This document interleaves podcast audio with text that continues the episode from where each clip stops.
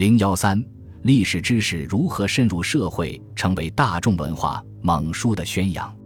像《汉书》这样的经典，被立为规训精英的基本教程，当然是不足为怪的。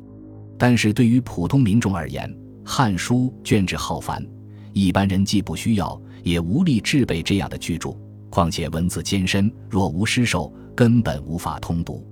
那么，经典知识和历史意识又是以何种方式转化为实际的、日常的、地方性的知识和集体记忆，进入一般人的思想与生活领域，成为一种通俗文化，进而影响他们的思维方式和社会行为的呢？我们将尝试通过对蒙书、类书、俗文学等材料的分析，揭示知识的结构性与功能性转变所带来的实际效果。尤其是精神与思想层面。